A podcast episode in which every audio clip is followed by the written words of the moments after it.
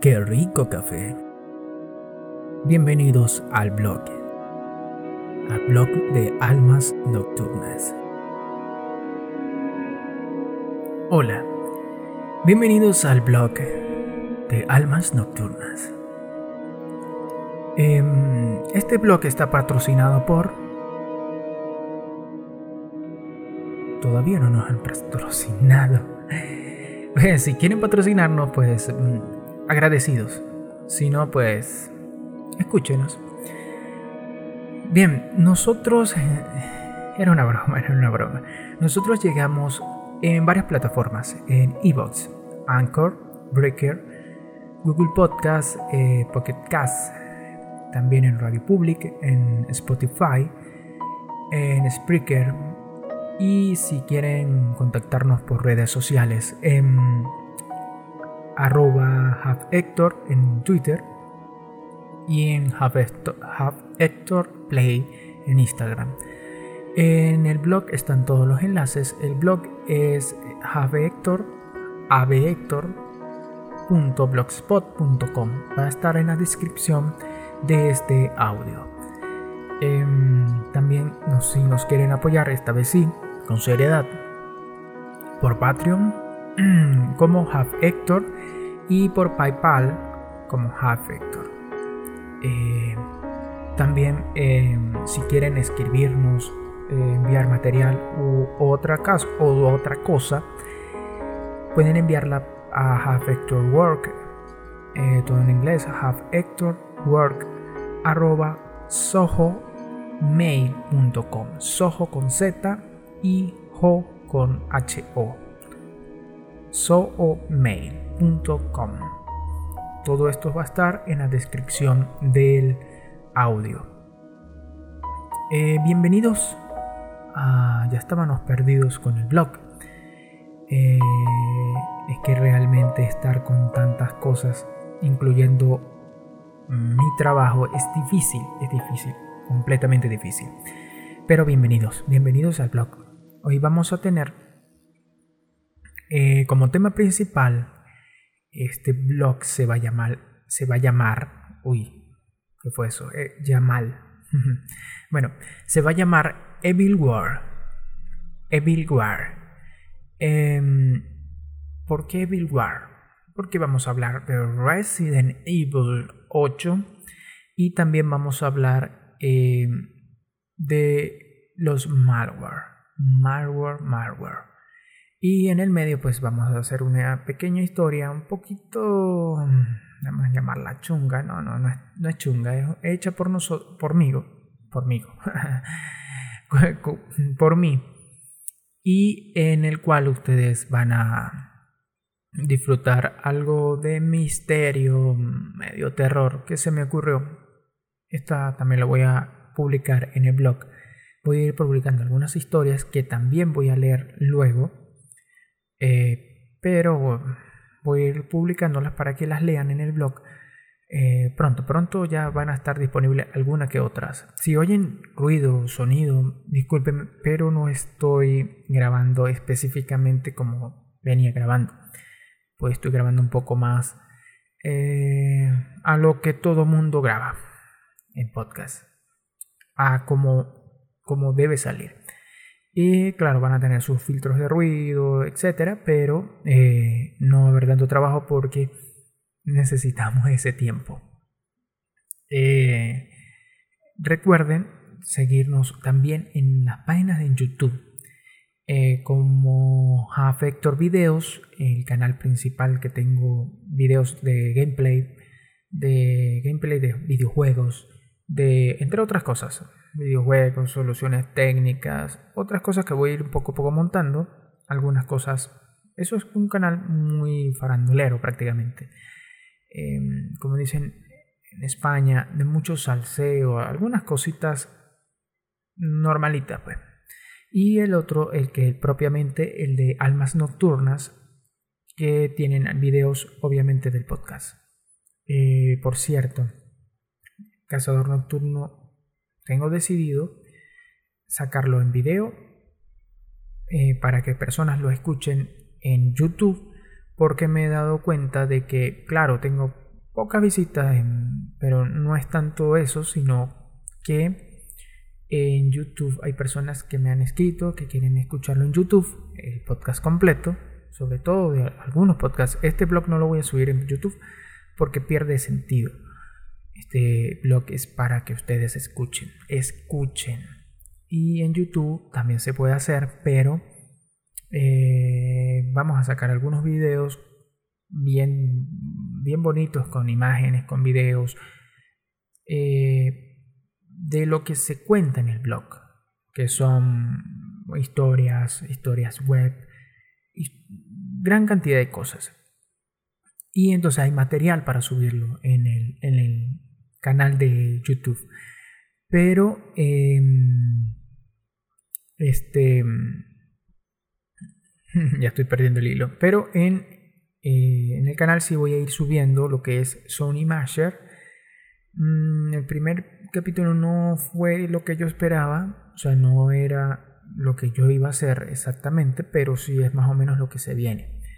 Eh, tengo que hacer alguna música para ello propia, pero voy a ir montando músicas de YouTube, que hay cantidad de músicas hermosas en las cuales puedo tratar de que la gente se relaje y prácticamente ahí poder hacer un video de relajación, que es lo que para lo que está diseñado Sony Masher, que es para ello, para tu ver imágenes cerrar los ojos y recordarte de cosas, de imágenes, en cantidad de cosas.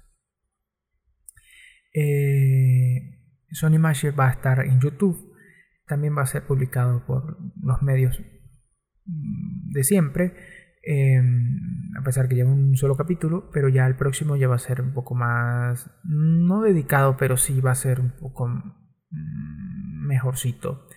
Eh, este también e, esos dos, Politics sí va a ser, lo que es Politics, que son mm, opiniones políticas, opiniones circunstanciales de, lo que yo pienso.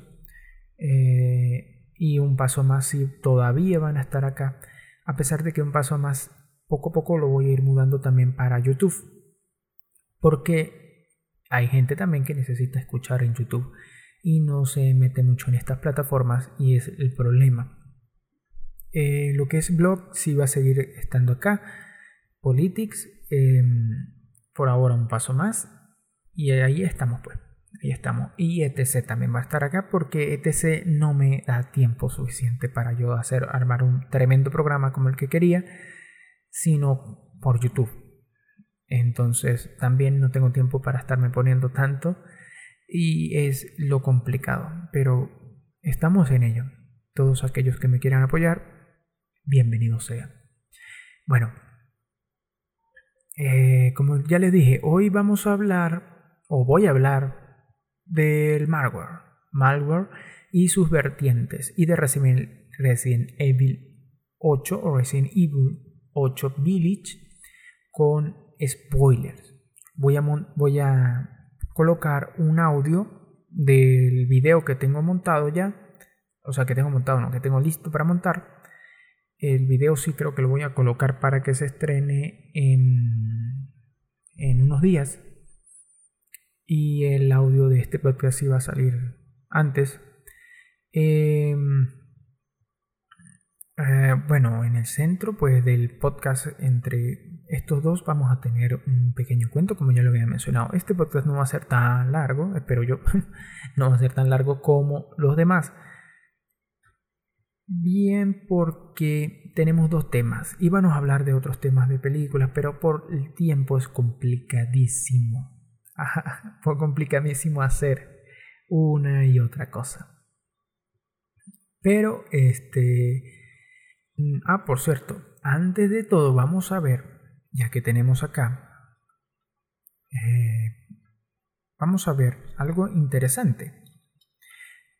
Eh, los estrenos. Vamos a ver los estrenos de películas. Eh, ya que estaba buscando realmente, sí busqué, pero no lo iba a poner.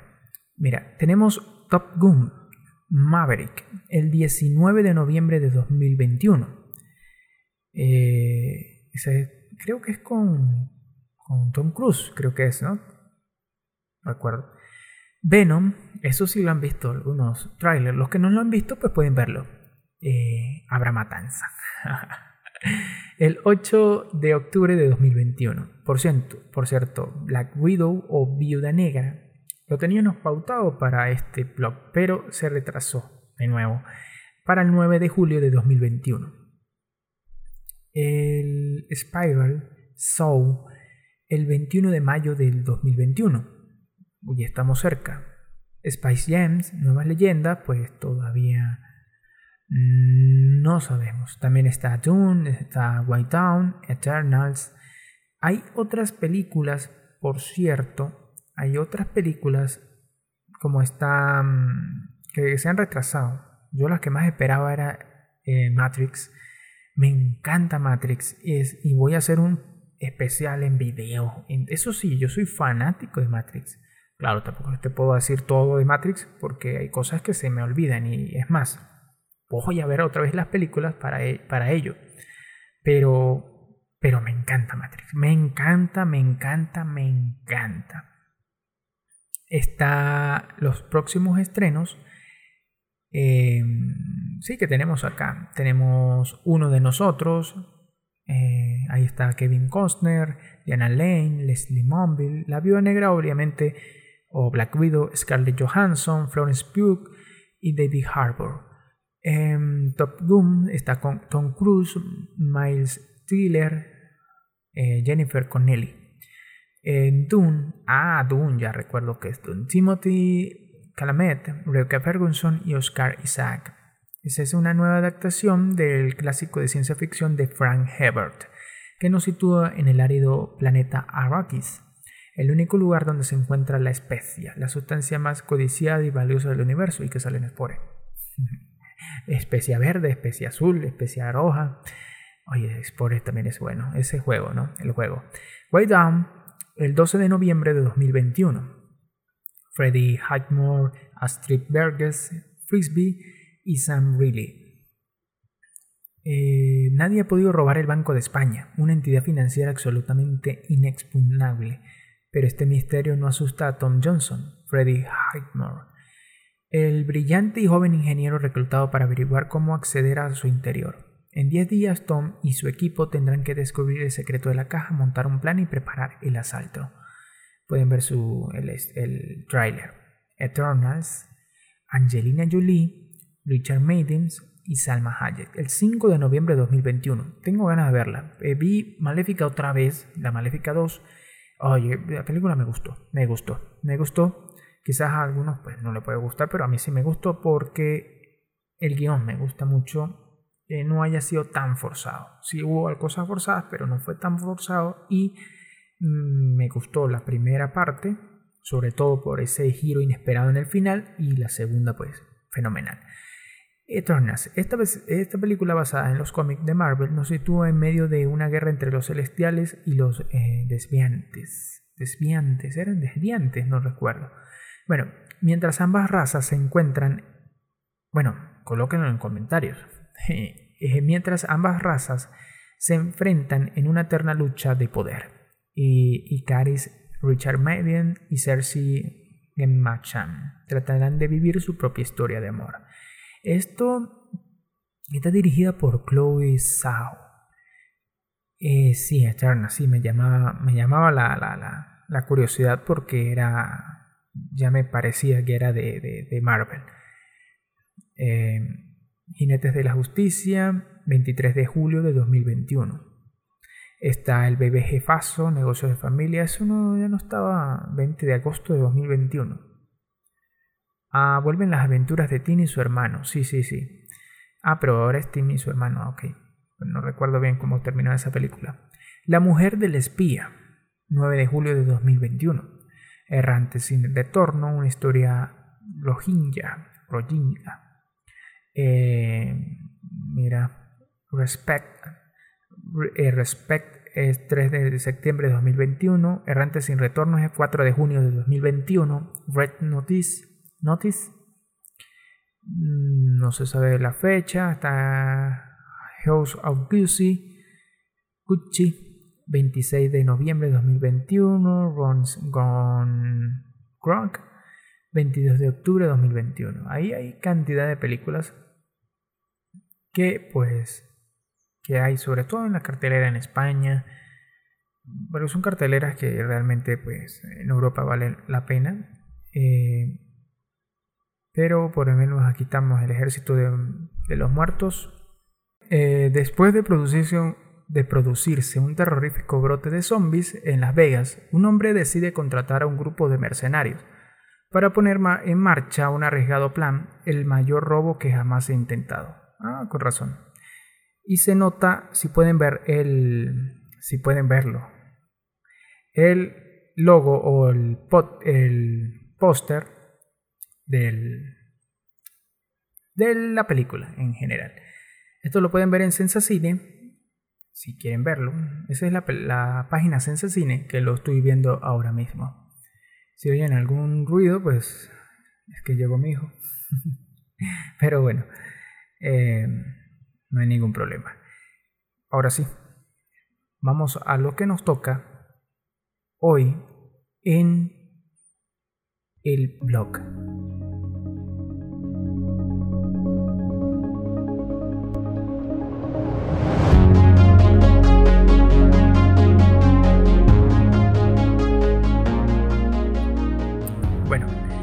Entremos a lo que es em, los malware. Varias de esta información la busqué obviamente nuestro siempre recomendado pero a veces no es tan recomendado. Wikipedia. Que ustedes pueden leerlo, pero yo sé que ustedes van a oírlo. Eh, mira, hoy en este programa pues vamos a tener esto. Este programa obviamente se llama Evil War. Ah, bueno, si estás en una noche navegando por internet, imagínate, estás navegando por internet y apagas la computadora o simplemente notas que está pesada. Eso puede pasar también con los móviles o los cell phones. o también al apagar o suspender. Y luego al encender la PC o el dispositivo, notas que no tienen los que tus archivos están prácticamente borrados o cambiados o no los puedes abrir o simplemente están eh, cifrados, eso significa que no lo puedes abrir. Prácticamente eres, eres preso de tu propia información. Porque tienes tus fotos, toda tu información allí. Si no tienes, pues simplemente agarras, limpias todo y vuelves otra vez a, a lo que quieres. Pues. En este caso, formateas, lo que comúnmente o erróneamente se llama formatear. Este, cualquiera dirá virus, pero los más informados dirán malware. Pero ahora mismo vamos a aclarar ese tema. Mira, la palabra malware, viene del inglés y es el término resultante de la unión de las palabras malicious software o software malicioso. ¿Y qué es el malware? ¿Y por qué no le estamos diciendo virus? Porque virus, la definición es específica y el de malware es simplemente un software malicioso, un código malicioso. Y es un, cualquier tipo de software que realiza acciones dañinas en un sistema informático de forma intencionada. Al contrario del software defectuoso. Y sin el conocimiento del usuario, eh, al contrario que el software potencialmente no deseado, que muchos si tienen antivirus se van a dar cuenta. Ejemplos típicos de estas actividades maliciosas son el robo de información. Por ejemplo, pues los troyanos, entre otros.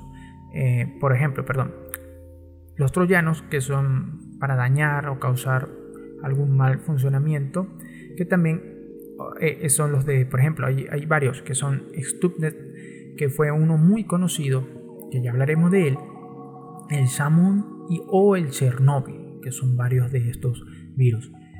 Em, también se usan para provocar un perjuicio económico, chantajear al propietario de los datos del sistema informático, por ejemplo como los ransomware, que es lo que estaba yo hablando al principio, o esto es eh, programa de chantajeo, pero ya hablaremos de ello.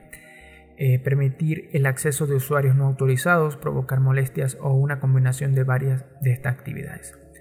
Vamos un poquito eh, más adelante. Durante los, mil, durante los años 1980 y 1990, el malware era creado como una forma de vandalismo o travesura. Hay una película, no recuerdo cómo se llama, que tenía, se debía a eso. Eh, sin embargo, hoy en día la motivación principal es la obtención del beneficio económico. Eso ya lo sabemos. En los últimos años está apareciendo malware asociado a amenazas persistentes avanzadas. Es un término específico que ustedes en casa, donde lo estén escuchando, tienen que oírlo de una manera adecuada. Que son campañas fuertemente orquestadas por grupos asociados a estados o a importantes instancias de poder. Por ejemplo, había uno en, que, en el cual ni siquiera Microsoft, Microsoft sabía la existencia de él.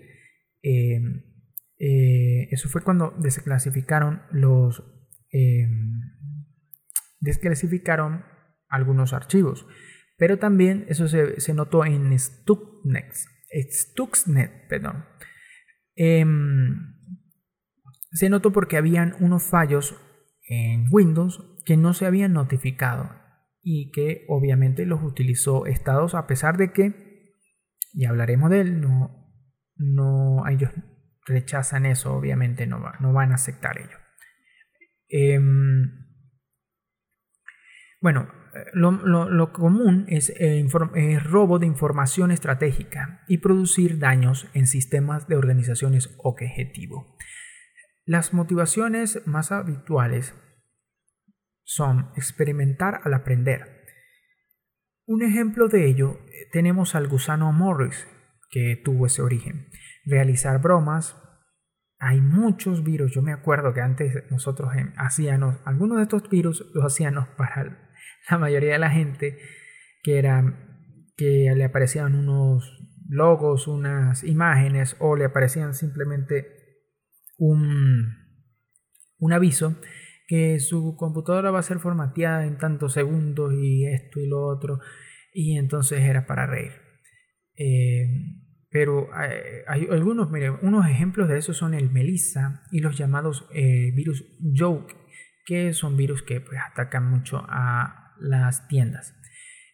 producir daños en el sistema informático, ya sea en el hardware, por ejemplo, como lo, como lo vimos con el Stuxnet, que fue, por cierto, un virus para, creado para em, una central eh, nuclear en, en Irán, si no es que más recuerdo, eso sí lo estoy diciendo en memoria, en el cual, em, no recuerdo bien, eh, tenía que girar. Entonces lo que hicieron fue eh, dañar pues parte del sistema de hardware para evitar que esa central este, tuviera, o sea, fuera eficiente. Eso era un virus que se quedó allí persistente y no se había activado sino hasta el momento que fue adecuado. También está el Chernobyl. En el software, que son daños en el software, por ejemplo está el Ramen, que cambia la página inicial del navegador del servidor web, perdón. En los datos, por ejemplo, el Shamun o Narilam, que busca la destrucción de datos, o provocando la caída del servidor como el Code Red, el Code Red. Eh, provocar una degradación en el funcionamiento del sistema, por ejemplo, consumiendo ancho de banda de la red o tiempo del CPU. Eso se ve mucho en los virus, que la mayoría dice virus, virus, virus. Bueno, eh, sacar beneficio económico, por ejemplo, robando información empresarial, personal, de algún organismo, defensa, etc., para usarla en fraudes o revenderlas. Eso se usa mucho. Ustedes han visto em, imágenes filtradas de, de, personas influyentes, de famosos. Bueno, esto se usa mucho. Y esto se llama spyware. eh, chantajeando al propietario del sistema informático. Esos son los ransomware, algunos se llaman ransomware, otros son distintos. Eh, bueno, pero en general se llaman ransomware. En presentar publicidad a este tipo de malware se le llama adware. Adware, pues. Este es común, que cuando tú ves que un anuncio sale por ahí y tú no lo llamaste y dijiste, bueno, ¿qué pasó aquí? Eso es un adware.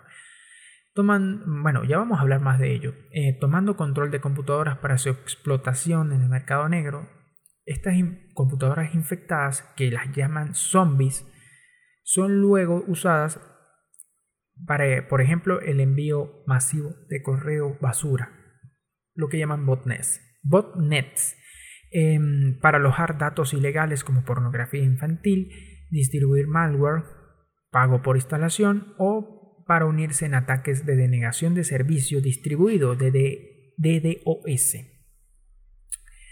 Mira, cuando el malware produce pérdidas económicas para el usuario propietario de un equipo, también se clasifica como crimeware o o software criminal, que estos programas suelen estar encaminados al aspecto financiero, la suplantación de personalidad y el espionaje, cosa que no vemos mucho nosotros porque eh, ya son con empresas y ya es algo distintivo de ellos.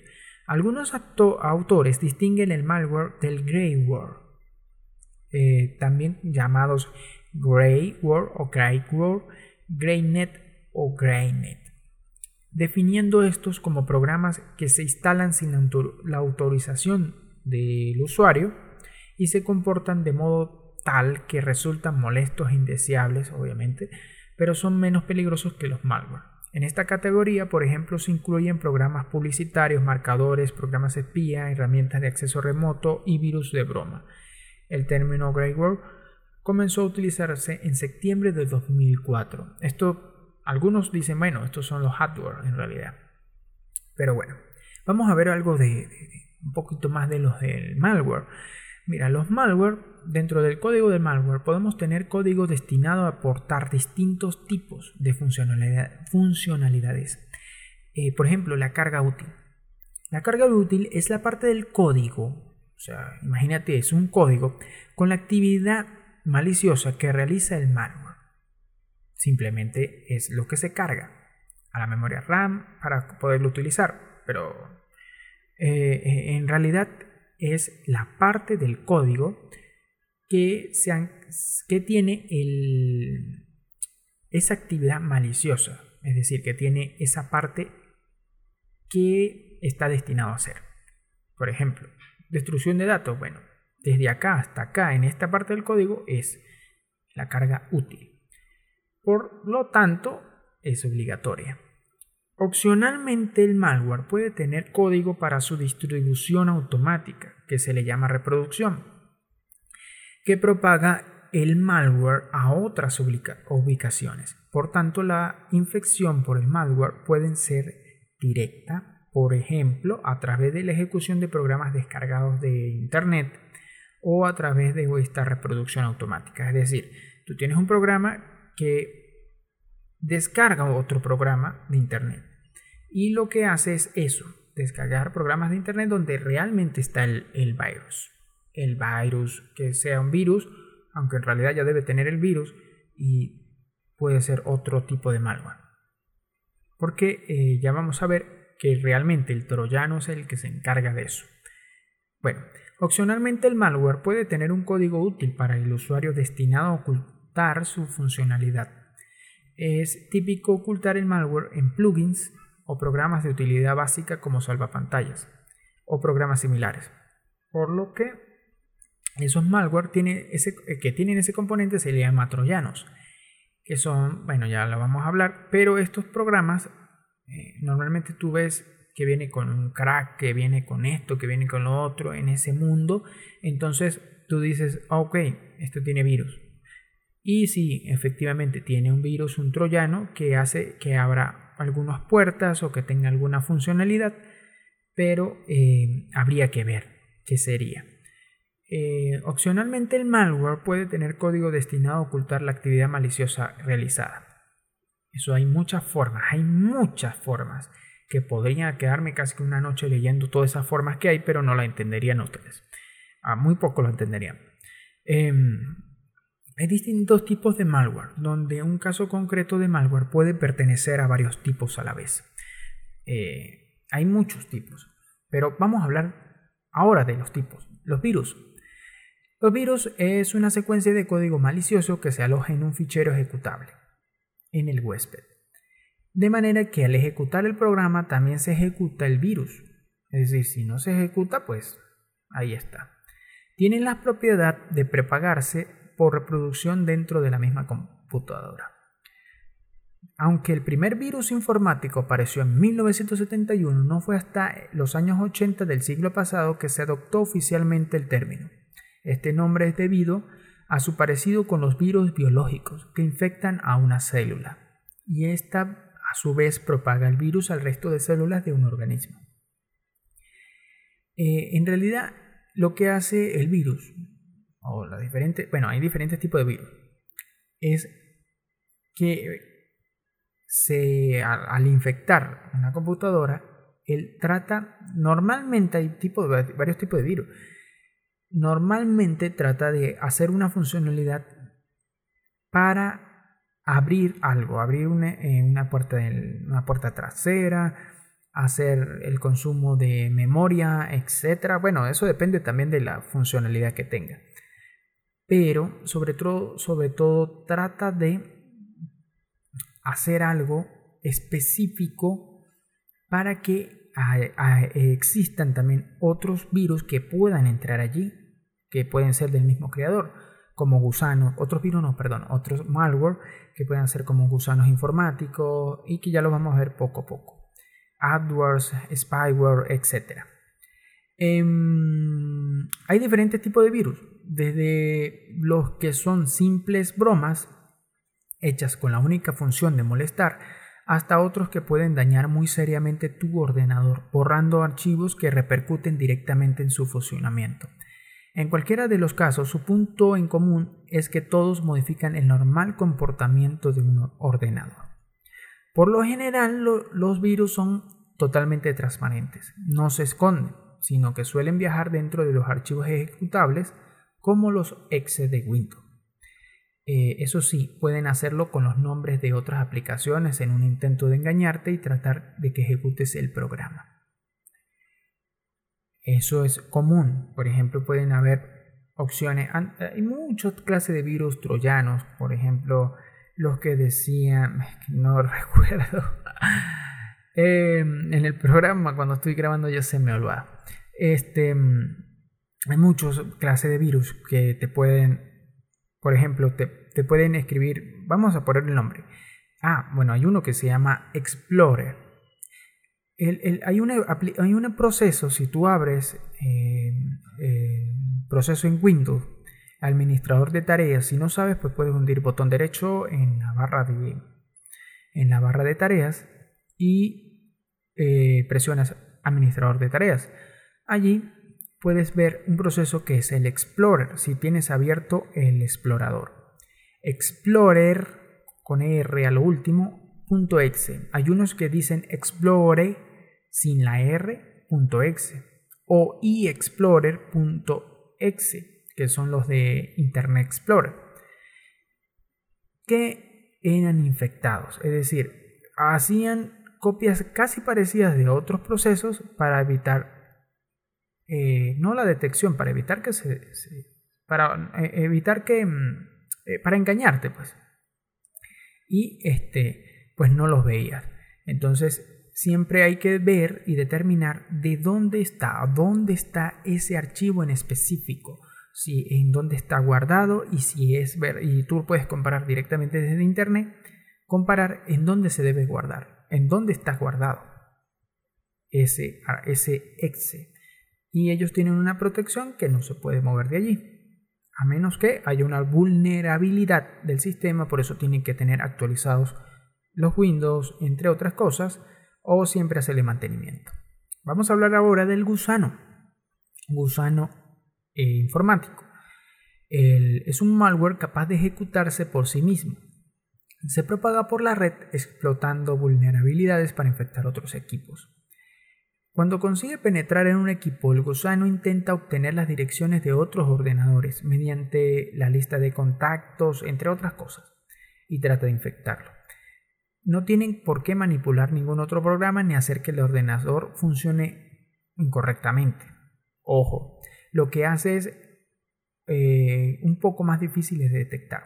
Para hacerlo es recomendado que revises recursos que pudieras estar consumiendo como la RAM, algo que hará que tareas ordinarias se vuelvan excesivamente lentas.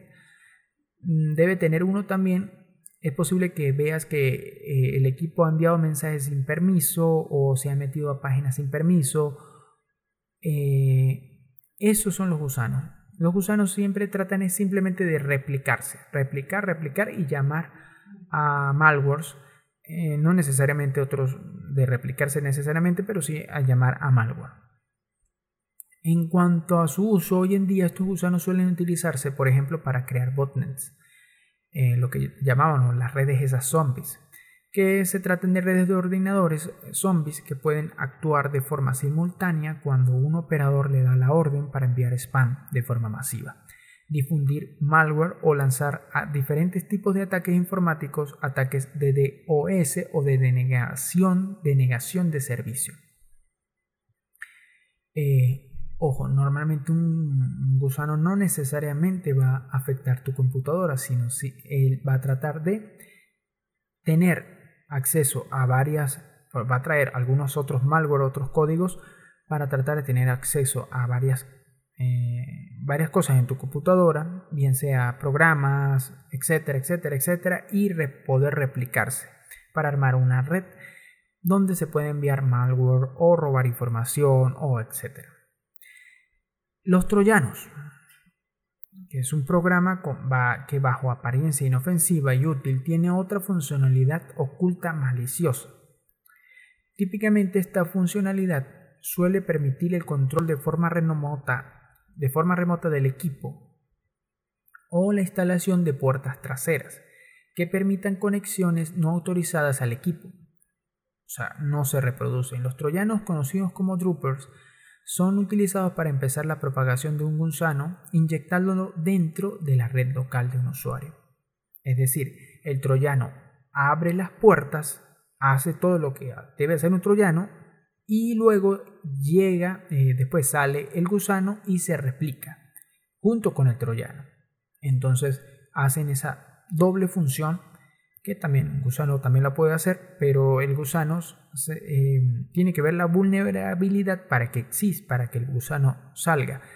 Mientras que eh, para que en redes que donde no se pueda, se tiene que utilizar un troyano. Aunque, aunque hay muchas formas de utilizar otras herramientas, pero estamos tratando de hacer una tipología de los malware. Em, sin embargo, uno de los puntos en común entre varios tipos de malware es que los troyanos también llegan disfrazados de archivos legítimos. Lo harán con ejecutables que aparentemente no harán nada malo al ser utilizados, pero sé que enseguida empezarán a trabajar en tus espaldas sin que te des cuenta. Su nombre es el mítico caballo de Troya de la Odisea de Homero, que según dice el relato fue utilizado para engañar a los defensores de Troya. De la misma manera, este malware entra en tu ordenador camuflado como si fuera un programa normal y común y corriente y tú dices esto es legítimo y una vez dentro tú lo ejecutas, bla bla bla, hace un hueco en tus defensas sin que te enteres y pues ahí poder entrar otros programas o hacer el su cometido. Vamos a hablar ahora de los spyware. Spyware, mira, envían información del equipo a terceros sin que el usuario tenga conocimiento. La información, disculpen el sonido por allá, pueden ser de cualquier tipo como por ejemplo información industrial o datos personales, contraseñas, tarjetas de crédito, direcciones de correo electrónico, eh, eso es para enviar spam o correo basura, o información sobre páginas que se visitan, usable para seleccionar el tipo de publicidad que se le envía al usuario. Los autores del spyware que intentan actuar de manera legal pueden incumplir o pueden incluir, perdón, unos términos de uso en los que se explica de manera imprecisa el comportamiento del spyware. Un programa común y corriente que te envíen pero que puede ser un spyware. Y los usuarios, pues como nadie lee, entonces tú le das next, next, next, y la mayoría de estos, estos spyware son instalados como troyanos.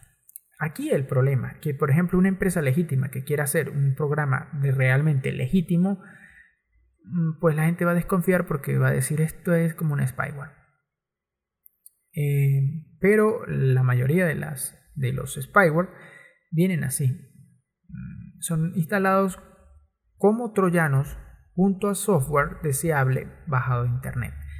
Esto también pasa con software que tú bajas y de repente te aparece una te aparece algunas opciones en las cuales te dice eh, este, instalar tal tal cosa que te va a ayudar a tal cosa. Bueno, ellos vienen instalados directamente con esto. También hay uno o otros tipos de programas spyware que recogen información mediante cookies de terceros o de la barra de herramientas instaladas en navegadores web. Los cookies, ojo, recuerda, bueno, ya vamos a hablar también de qué son los cookies, pero eh, son información en memoria que se va almacenando, que, que la tienen, normalmente tú las ves en los navegadores de web. Por eso es recomendable siempre limpiar los cookies. Ya vamos a hablar un poquito de los cookies, pero no, no nos vamos a parar acá. Em, ojo, estos programas monitorizan y, y recopilan datos sobre las acciones realizadas en el equipo, el contenido en disco duro, aplicaciones instaladas, etcétera, etcétera, etcétera. Estos programas lo que hacen es espiarte. ¿Ok? Los adware son programas que muestran publicidad no solicitada de forma intrusiva provocando molestias. Algunos programas como los shareware, shareware que son programas de pago, por publicidad. Es decir, son programas gratis, pero, pero les pagan, ellos hacen dinero por la publicidad. Permiten usar el programa de forma gratuita a cambio de mostrar publicidad. En este caso, el usuario consiente eh, la publicidad al instalar el programa. Por ejemplo, hay, eh, bueno, hay una gente que dice que el adware no puede ser considerado malware porque a veces tiene términos de uso, entre otras cosas. Pero eh, los AdWords traen esa publicidad, igual que el AdWords para servidores. Eh, es, un, es, un, tipo de programa bastante polémico y es difícil a veces de catalogar. Algunos también lo consideran una clase de spyware porque pues, algunos recopilan, recopilan información pero otros dicen, no, es que su intención final no es la de dañar la computadora, simplemente es mandar publicidad. Y eso estaría bien siempre y cuando tú aceptes y digas, bueno, me da publicidad mientras haga lo específico. Hay distintos tipos, incluso antivirus, que emiten esos tipos de eh, adware. Em, esos, eh, bueno, estos siempre tienden a ser programas que se difunden gratuitamente.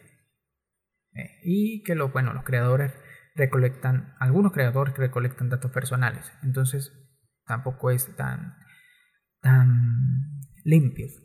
El ransomware o criptovirus, eh, ransom quiere decir rescate en inglés.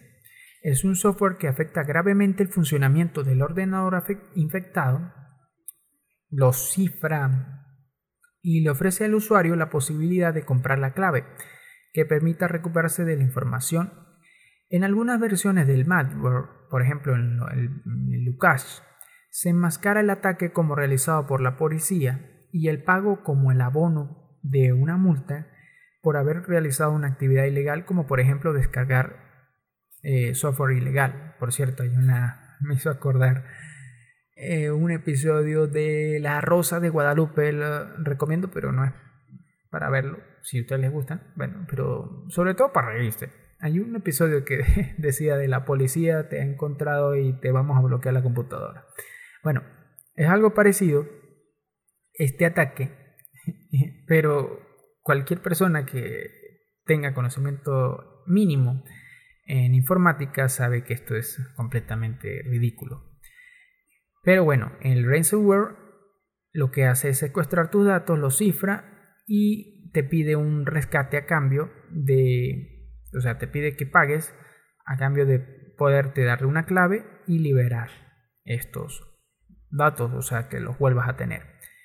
Este tipo de programas puede acceder a tu ordenador por un gusano informático. Es decir, que no necesariamente pues, va a ser, mm, es decir, lo vas a traer tú, lo vas a descargar tú. Eh, puede ser que un gusano informático entró a tu equipo y él trajo ese ransomware. Por eso es, eso, es una de las herramientas un poco más peligrosas que hay hoy en día. Peligrosas en el sentido de tu información personal. Em, en esta pantalla pues te muestran también la cantidad a pagar, el método de pago, que a veces tiende a ser por SMS, o sea, mensajes, PayPal o Bitcoin. Em, normalmente hay una serie de precauciones que no se recomienda pagar. ¿Por qué no se recomienda pagar? Porque ellos siempre van a tener acceso a ti.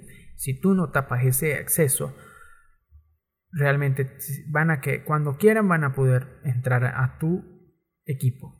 Por eso es necesario siempre estar actualizados y em, saber de dónde bajas algunas que otras cosas. Revisar siempre los, las memorias USB, o también llamados pendrive, eh, teléfonos, etcétera, etcétera. Estas amenazas son siempre serias. Vamos a ver otras. Por ejemplo, la bomba lógica programas que se activan cuando se da una condición determinada, causando daños en el sistema. Esto también pasó con el Stupness. Eh, las condiciones de ejecución típicas suelen ser que un contador llegue a un valor concreto y que el sistema esté en una hora o ficha concreta. Los malvertising. Malvertising eh, se aprovechan de recursos disponibles por ser un anunciante publicitario para buscar puertas traseras y poder ejecutar o instalar otro malware. Por ejemplo, anunciante publicitario de una página web aprovecha brecha de seguridad de navegador para instalar malware. Por eso no es recomendable siempre, bueno, este, anunciar esta página que aparece a veces en Google, en otras páginas, este, permitir, permitir que este, esta web anuncie, anuncie, anuncie. no, porque a veces ellos hay unas vulnerabilidades que hacen que ellos instalen plugins en tu navegador, algunas que otras cosas, entonces no les puedes dar permitir. Porque me he dado cuenta de que algunas personas le dan permitir, permitir, permitir, no les importa y de repente le empieza a, saber, a salir adware, eh, distintos tipos de malware y eh, pues es un rollo después deshacerse de todo ello. Hablemos de los keylogger o keylogger Keylogger, eh, software que almacena las teclas pulsadas por el usuario con el fin de capturar información confidencial como contraseñas o números de tarjeta de crédito o conversaciones de chat. Los stealer o stealer roban información privada guardada en el equipo. Típicamente al ejecutarse comprueban los programas instalados en el equipo y si tienen contraseñas recordadas, por ejemplo en los navegadores web o en clientes de mensajería instantánea, eh, pues la roban. Los War, los War o War es un falso programa de seguridad que no es el que dice ser, sino es un malware. Son falsos antivirus, antiespías, cortafuegos o similares. Estos programas suelen promocionar su instalación usando técnicas de scareware. Por eso es recomendable tú que vayas y para cualquier red y empieces a investigar qué tipo de software es. No vayas a instalar software de cualquier, porque dice que es un antivirus promocionado, que yo no sé qué más. Tienes que escuchar eh, lo que los demás usuarios eh, tienen que decir. Si no hay usuarios que no dicen nada sobre él, desconfía. Desconfía. Porque la mayoría tienden a hacer estos. Eh, normalmente usando técnicas de scareware es decir, recurriendo amenazas inexistentes como por ejemplo, aquí pasa mucho, eh, por ejemplo, te dicen, eh, nuestro, nuestro programa ha detectado tanta cantidad de virus en su navegador o ha detectado tantos problemas con su navegador. Entonces, no es recomendable instalar programas que tengan estas características. ¿Por qué no? ¿Por qué no? Es mejor preguntar. Y aquí estamos también para ayudarlos. Decoy o señuelo. Es un software que imita la interfaz de otro programa para solicitar al usuario y contraseña y así obtener esa información. También hay versiones web de páginas que hacen eso. Eh, Dialer, eso es esto es muy viejo. toman el control del modem Dial-Up, realizan una llamada a un número de teléfono de tarificación especial, muchas veces internacional, y dejan la línea abierta cargando el coste de dicha llamada al usuario infectado. Es decir, eh, bueno, la forma más habitual de infección suele ser en páginas web que ofrecen contenidos gratuitos, pero solo permiten el acceso mediante conexión telefónica. Actualmente la mayoría de las conexiones a Internet son mediante ADSL, entre otros, fibra óptica, etc., y no mediante modem, lo cual hace que los dialers ya no sean tan populares como en el pasado. Esto lo que hacían simplemente era cargar eh, llamadas internacionales, es decir, tú vendías las llamadas internacionales y las cargabas a otro usuario que ya estaba infectado. O sea, no es necesariamente que cargabas el monto, sino lo redirigías hacia ese usuario que a su vez él era el que estaba haciendo el gasto en realidad y ese usuario hacía como que también estuviera llamando hacia otra hacia otro lado y cargaba esa llamada al usuario infectado. Y había una red de todo esto. Eso lo hacía mucho. Eso lo hacía también el, el creador de Megalog. Eh, me olvidó el nombre. Bueno, es, era muy interesante lo que ellos hacían porque eso es ingenio. Es ingenio, a pesar de que está mal, pero es ingenio. Secuestrador de navegador son programas que realizan cambios en la página, en la configuración del navegador web por ejemplo, algunos cambian la página del inicio del navegador por páginas web. Esto ya, ya, se, había, ya se ha visto muchas veces, incluso por, por páginas phishing. Por páginas phishing. Em, el Wiper es un malware orientado al borrado masivo de datos, por ejemplo, discos duros o bases de datos. Criptominado malicioso, en inglés cryptojacking, es un malware que se oculta en un, navegador, en un ordenador y se ejecuta sin consentimiento utilizando los recursos de la máquina, CPU, memoria, ancho de banda, etc., para la minería de criptomonedas. Eh, obviamente y así obtener beneficios económicos. Este tipo de software se puede ejecutar directamente sobre el sistema operativo de la máquina y o desde el programa de ejecución como el navegador. El web skimming, software que los atacantes instalan en aplicaciones web de comercio electrónico con el fin de, recopilar información de pago, datos personales y tarjetas de crédito fundamentalmente de los usuarios que visiten dicho web comprometido. Es lo que estaba diciendo anteriormente, pero se llama web skimming. Apropiador de formulario. Esto es un formulario que quieras hacer, pero te roba la información que tienes allí que es un software que permite robar esa información. Formularios web sobre todo. Eh, vamos a hablar del malware como servicio. El malware como servicio es un cibercrimen. Hoy en día hay compañías, hay asociaciones que lo hacen. Hay organizaciones de ciberdelincuentes que ofrecen estos servicios. Eh, por ejemplo, interrumpir operaciones, robar datos, etc. Cuando te dicen, mira, voy a, necesito saber el Facebook de tal persona, necesito conectarme al correo de tal persona, necesito robar tal cosa, hay servicios de esto. Y incluso hay programas para ello, hay código para ello. Esto es malware como servicio o MAAS del inglés malware as a service, malware as a service estos servicios son accesibles desde cualquier lugar, obviamente, y son fáciles de usar. Cualquiera los puede usar, por eso cualquiera los puede vender. Pero los creadores son los que ganan más, porque son específicamente para, para algunas, eh, algunas páginas o algunas herramientas. Eh, la mayoría son contratadas por empresas que de competidoras o contratadas por gente que necesite competir y hacer algo. Em, Eh, esto es común porque se roba información.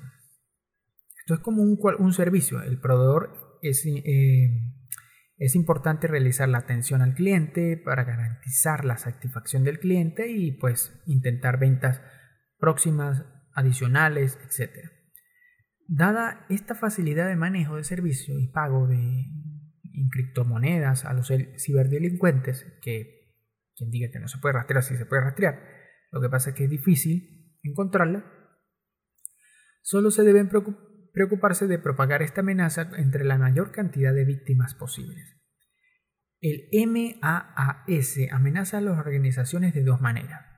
Crea una demanda de programas maliciosos cada vez mejores y más fácil de usar, ya que, son, ya que los desarrolladores del malware luchan por distinguirse entre su competencia. Obviamente es como un mercado. Esto conduce a avances significativos y obviamente son peligrosos. Eh, aumenta enormemente el número de amenazas individuales ya que permite a los usuarios que de otro modo no tendrían habilidad para entrar a crear para crear sus propios programas maliciosos. Esto efectivamente permite, que casi cualquier persona inicie ataques cibernéticos. Em, según el tipo de actividad maliciosa que realiza, podemos tener malware de distintos tipos. El ransomware como servicio o el RAAS, mm, el phishing como servicio, que es el PHAAS, y el DDoS como servicio, que es el DDoS AAS, siempre como servicio. Ahora vamos a ver algunos términos eh, que debemos utilizar, que debemos saber entre ellos, que yo los he, mencionado. Por ejemplo, el puerta trasera, que es una vía alternativa de acceso que alude a los procedimientos habituales. Es como decir, mm, yo quiero conectarme por Facebook tengo que conectarme por el nombre de usuario, en la contraseña. Pero quizás hay otra forma de conectarme sin necesidad de eso. Entonces eso es una puerta trasera. Eh, también hay malware que instalan puertas traseras porque ya saben de algunas vulnerabilidades del sistema. O sea, hay unos errores del sistema que ellos lo aprovechan. Lo que en videojuegos se llaman bugs. Eso se utiliza. Drive-by download, que consiste en la descarga involuntaria de software de ordenador proveniente de Internet. Es una vía típica para descargar malware, especialmente las descargas ocultas que se producen cuando navegamos en ciertas páginas web. Por eso es necesario tener un anti-malware. Los rootkits, que son muy conocidos, los rootkits, muy conocidos porque vienen, hoy en día son muchos eh, muchas herramientas que te dicen son eh, analizar rootkits, eh, etc. Son juegos de herramientas disponibles que permiten a usuarios externos acceder sin autorización a un sistema informático y modifican el sistema operativo para encubrir acciones maliciosas. Por ejemplo, para encubrir pueden proporcionar herramientas que oculten los puertos abiertos, que evidencian comunicación, ocultar archivos, ocultar procesos involucrados, alistar malware, es frecuente también hacer uso de estos juegos de utilidades. Hoy en día es frecuente que el tipo, que el propio malware incluya varias rutinas de ocultación del rootkit. algunos programas malignos también contienen rutinas para evitar ser borrados, como por ejemplo tener dos procesos fantasmas corriendo al mismo tiempo y que cada proceso fantasma debe detectar al otro. Y si se ha terminado, pues vuelve a iniciar otra instancia.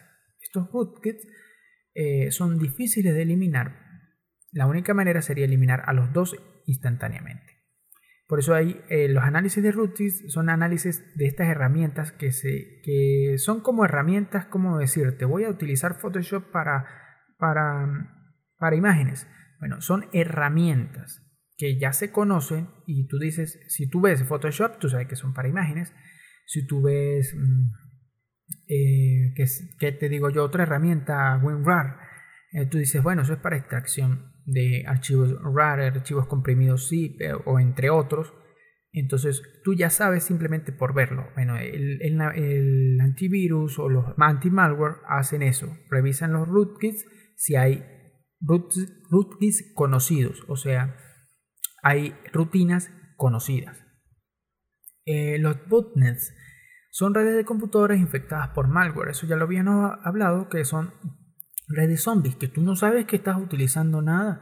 Ellos lo que usan es utilizar tu ancho de banda, todo eso, para enviar ataques. Y tú puedes estar navegando tranquilamente y dirás, uy, esto se me puso lento, el internet está lento. Eh, y puede ser que seas parte de una bootnet y que en realidad pues no te das cuenta de eso. Eso sirven para muchas cosas, para enviar spam, para enviar eh, ataques de denegación de servicios que son, lo, son comunes. Por ejemplo, em, eh, eh, sobre todo en redes store, en redes, em, ¿cómo que se llama? Anonymous, hacía ataques de denegación de servicio, pero claro, lo hacía con redes bootnets los que eran los que sabían hacerlo y los otros hacerlo simplemente simplemente tratando de meterse a, una web. Era simplemente esos ataques. Es más, si ahorita vamos, ahorita, dijo por allá este, el charro, si nosotros vamos y nos presentamos, que te digo yo, 50 millones, y vamos a conectarnos a una página a solicitar, no sé, X, Y, Z. Eso es como si fuera una, una denegación de... Eh, eh, es como si fuera un ataque. Exactamente. Bueno, eso lo hacía Anonymous. Eran muchas personas que lo hacían, pero imagínate hacerlo con varias bootnets. O sea, era imposible y, hay muchos ataques, eh, pero hay, sistemas también anti, anti ataques de estos. Bueno, vamos a hablar. Vulnerabilidad. ¿Qué son vulnerabilidades? Son puntos débiles del sistema informático. Que ya lo habíamos dicho, son errores de software que no se saben, pues. Y que se aprovechan de esto. ¿Qué son los exploits? Los exploits es un software que aprovecha un defecto del programa. Es decir, un programa tiene un defecto. Se cierra, se cierra, perdón, este. El defecto es que, por ejemplo, se conecta de forma remota, sin avisar. Entonces, eh, eh, eh, se conecta, ah, bueno, a veces se conecta, a veces no se conecta. Entonces es un defecto que tiene el programa. Entonces ellos evitan, explotan esa, esa vulnerabilidad y hacen y, lo, y se adueñan de eso. Ellos no le van a avisar al, al dueño de, para que corrija, sino simplemente van a explotar esa vulnerabilidad. Em, están incorporados en el malware, ya sea para su instalación en el sistema objetivo para reproducirse y para realizar, su funcionalidad objetivo. Los honeypots o honeyNets son recursos de red destinados a ser atacados y comprometidos. Por ejemplo, por un malware, su objetivo es que sea examinado, atacado y probablemente comprometido por cualquier atacante. Son los encargados de proporcionarnos información valiosa sobre los posibles atacantes en potencia a nuestra red antes de que comprometan sistemas reales. Una vez realizadas las primeras pruebas con éxito, se propuso la extensión de este concepto dando lugar a la HoneyNet y eh, es un honeypot que en una red real. Eh, hay kits de exploit que son herramientas de los exploits eh, para hacer varias cosas. Herramientas de simulación de ataque, también hay herramientas de esto, como el Cobalt eh, Strike. Escáner de puertos, que son herramientas para escanear puertos que están abiertos o no, como el MMMap, NMMap. Escáner de vulnerabilidades, que son algunos escáneres que explotan alguna serie de cosas para ver si eh, hay vulnerabilidades. Eh, hay varios, hay eh, este, el Shadow Security, Scanner eh, Retina, OpenBus y Nisus. Servicios de resolución de captcha. Es frecuente que el malware haga uso de servicios de resolución de captcha con el fin de poder acceder a recursos gratuitos que ofrece la red. Esos son tipos bots. por ejemplo, malware que crea cuentas falsas en redes sociales acortador de URL, de URL eh, es habitual que el malware hagan eh, de servicios de URL cortadas. Estos servicios permiten ocultar la URL final de servicios maliciosos Además producen o además en ocasiones permiten introducir publicidad y registrar datos. Es frecuente que algunos servicios que cortan URL, especialmente los que no controlan los destinos de los enlaces, se hagan dominios prohibidos en las listas negras. Sumidero de DNS para luchar contra el malware, a veces es efectivo tener un sumidero de DNS que proporcione IP falsas y nulas eh, con una resolución de cierto dominio que solicite el malware. Y pues esto es lo básico. Hay varias técnicas de resiliencia como, eh, como lo que habíamos hablado, de que varios archivos se ejecutan a la vez, eh, y pues actualización del malware. Si el malware está en una computadora y no se da cuenta, ellos pueden actualizar y seguir actualizándose para evitar que lo detecten, que los quiten, etcétera, etcétera. Los software anti-malware. Mira, los software anti-malware, y con esto pues ya estamos prácticamente finalizando lo que es el malware, perdón, el el malware, son los tipos de software anti-malware, son por los antivirus que todo el mundo conocemos, que son programas que detectan, eliminan y bloquean la actividad del malware de diversas formas, escaneando el tráfico procedente de la red, intersectando intentos de ejecución automática, o sea, intentos raros, intersectando intentos de modificaciones de, por ejemplo, el navegador, del registro, de cualquier cantidad de cosas, incluso de, operativos en memoria. Pero ahí, acordémonos que hay virus, malware, que utilizan características avanzadas, que evitan y pasan el antivirus. Por eso los antivirus se van actualizando y ahora prácticamente los antivirus, por eso a veces chocan dos antivirus. Cuando instalas dos antivirus, chocan los dos porque uno cree que el otro es, es un virus y el, y el otro también cree que el otro es un virus, porque actúan como un virus. Es decir, actúan, perdón, actúan como un malware, porque hacen todas las funciones de un malware para ver si hay un malware allí. Los anti-spyware son software que permiten detectar y prevenir y eliminar los spyware. La virtualización, que es una de las mejores técnicas, que simplemente con recursos virtuales. Eh, el aislamiento de procesos, que como, también conocido como sandbox, que son, eh, se aíslan procesos para evitar la infectación.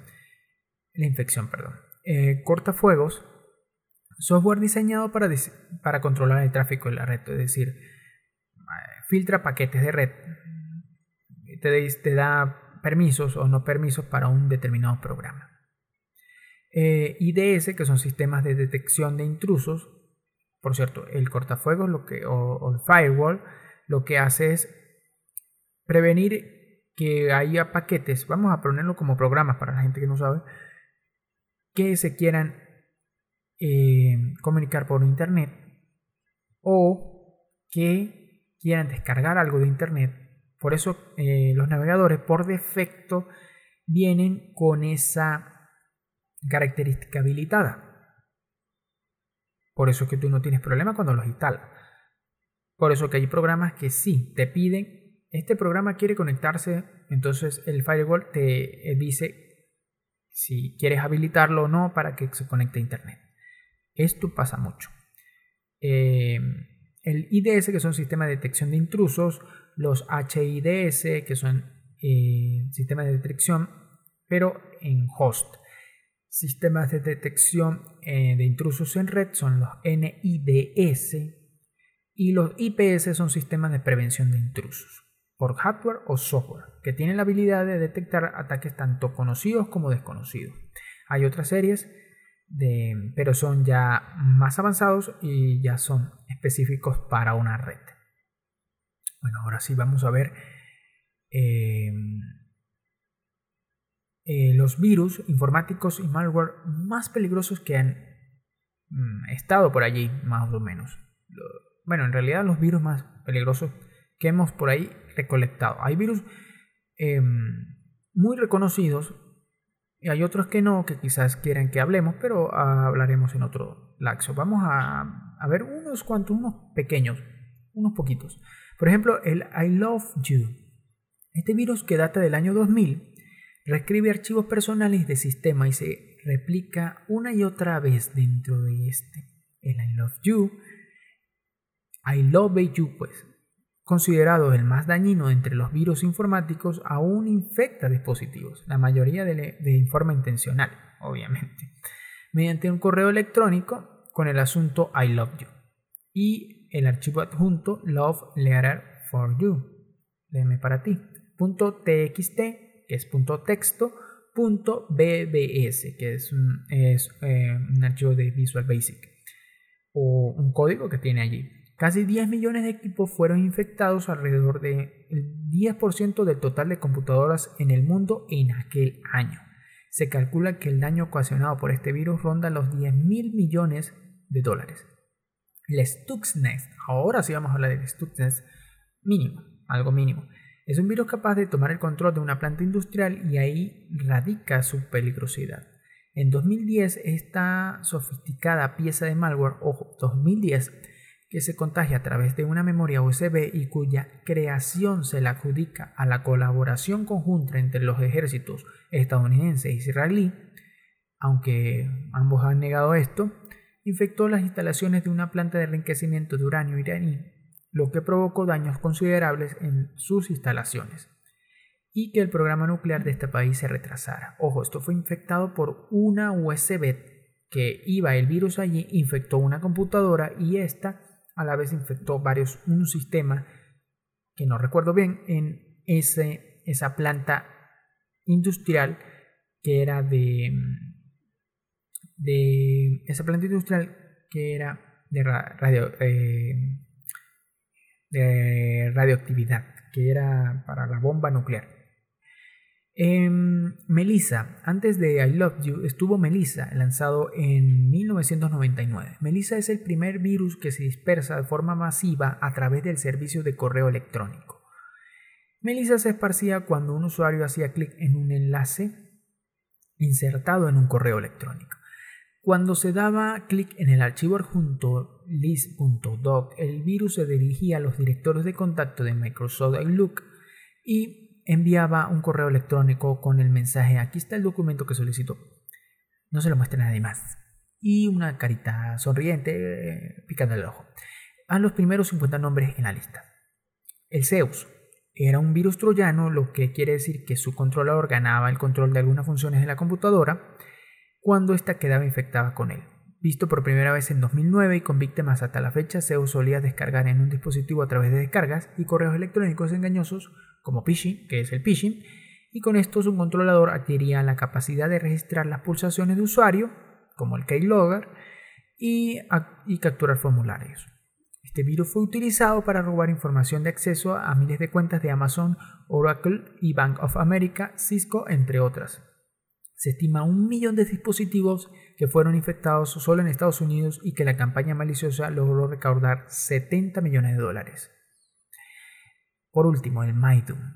Es posible que Maidun sea el virus más contagioso de la historia. Este virus, que accedía a las computadoras a través de correos electrónicos, el virus se dispersaba a tal velocidad que para 2004 entre 16 y 25% de los correos electrónicos en el mundo habían sido infectados por Maidun. Este virus permitía tomar control del dispositivo con el fin de lanzar ataques de denegación de servicio, de DOS de los cuales fueron víctimas expresas como Google y Microsoft, y enviar spam o correo basura en 2004. Casi todos son historia prácticamente. Bien, hasta aquí el de malware. Eh, recuerden siempre estar actualizados, tener su antivirus o anti-malware, porque a pesar de que no tengan o digan, bueno, no es necesario tener antivirus, anti-malware, porque yo puedo, eh, sé qué es lo que descargo y sé lo que no es, no sabes tú cuándo lo llegues a necesitar. Eso me pasó a mí. Y es necesario siempre tener un mecanismo y un antivirus que vaya bien. Que me pregunten cuál es el que cuál es el mejor. Pues yo puedo decir mi opinión, pero hay muchos, hay muchos que son buenos, pero que depende mucho de tu eh, depende mucho de tu eh, forma de utilizar las, la computadora, entre otras cosas. Em, si necesitan más consejos, escríbanme en los comentarios o escríbanme en, en las redes y con mucho gusto los puedo ayudar. Eh, vamos ahora a historias de la noche.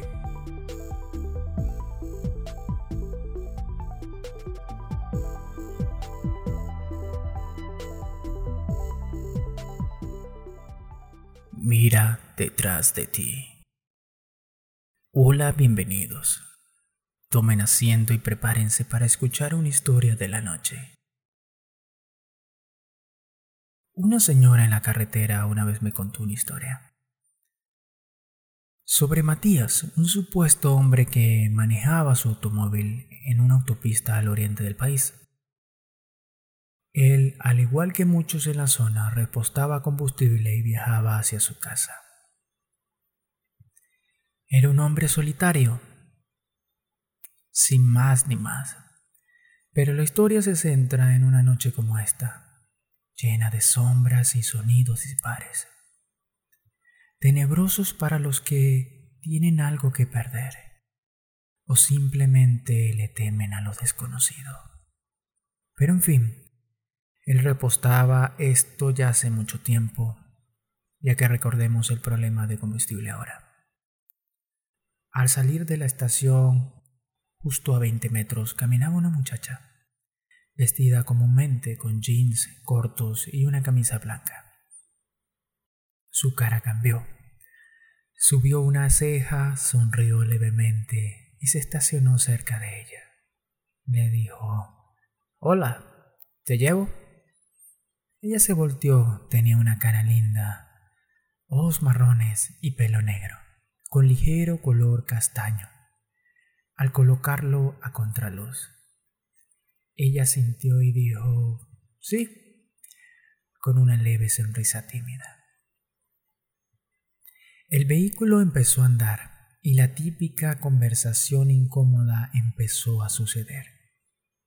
Mi nombre es Matías, mucho gusto dijo el conductor. Y ella respondió, Claudia. Recuerden bien el nombre. Matías sonrió al escuchar el nombre y argumentó, qué bonito nombre. Que respondió con un gracias, Nuestra Señorita. Siguieron hablando y unos minutos después, Matías empezó a ver mucho el camino, donde a lo lejos ve una pequeña casa en prácticamente la oscuridad y la penumbra de la noche. Solitaria en el vacío y el silencio de la zona, de repente él habla y dice, debo hacer algo. Es un momento, no me tardo para nada. Me paro, dame cinco minutos y vuelvo a salir. Ella asiente despreocupada. se desvía hacia la casa en la llanura y se estaciona enfrente de ella. Él sale, deja a Claudia en el auto.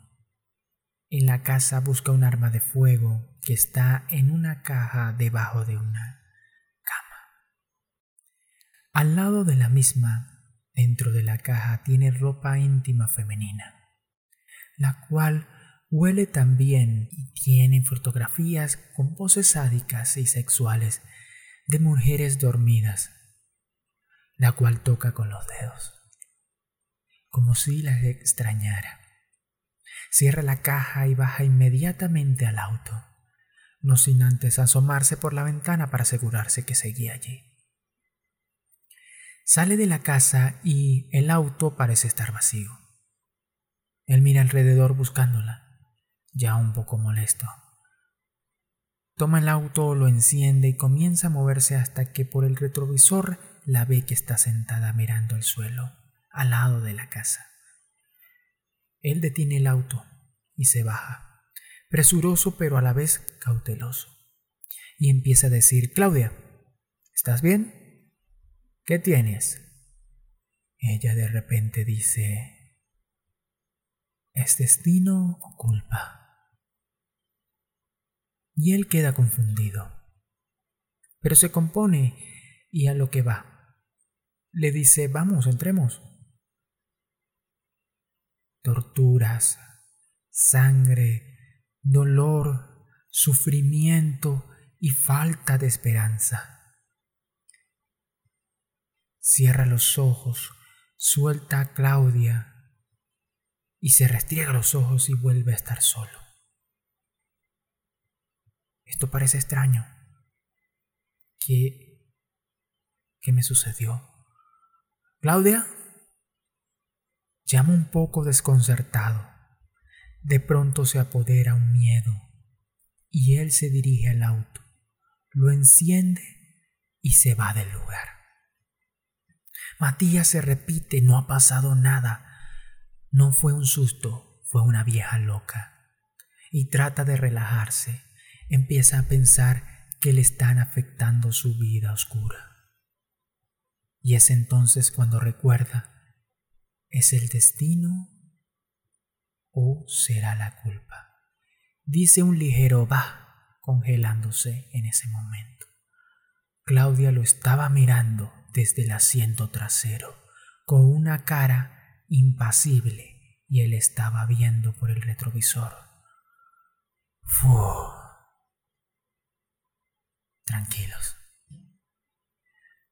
Tranquilos, tranquilos. Despierta un poco trastornado, luego que tiene tiempo para comprender dónde está. Resulta que lo que le habían chocado y él se había golpeado la cabeza antes de llegar a la estación de servicio. Ya luego de que llegara la ambulancia y lo revisaran, lo dieran de alta con prescripción para hacerle algunos exámenes por la mañana, la policía le colabora en llevarlo a la casa, cercana que era propiedad de su padre y el cual casi no lo usaba por lo que el abandono ahondado en estas instalaciones. Los policías se percatan de lo mismo. Se percataron de la tierra que estaba removida en, en lugares dispares y preguntaron si había estado sembrando, cosa por la que él sin darle importancia dijo, a veces. Luego de retirarse las autoridades y de estar solo, buscó la caja la abrió, encontró la pistola y las fotos en donde la parte de atrás estaba escrita Claudia. Sus ojos se abrieron de par en par. La ropa íntima cayó en sus pies, el arma también. Las demás fotos cayeron y decía, este es un sueño tan extraño. Se llama Claudia. Así se llamaba, estoy seguro. Miro la foto y alguien detrás de él dice. Entonces, ¿es destino o culpa? Tres días después, sale publicado en un periódico local quien se encontró varios cuerpos de mujeres desaparecidas en una casa a las afueras de la ciudad. Luego que se encontrara un hombre en un aparente suicidio por un disparo. Los agentes se percataron en las evidencias fehacientes encontradas en la casa y se dispusieron a buscar los cuerpos.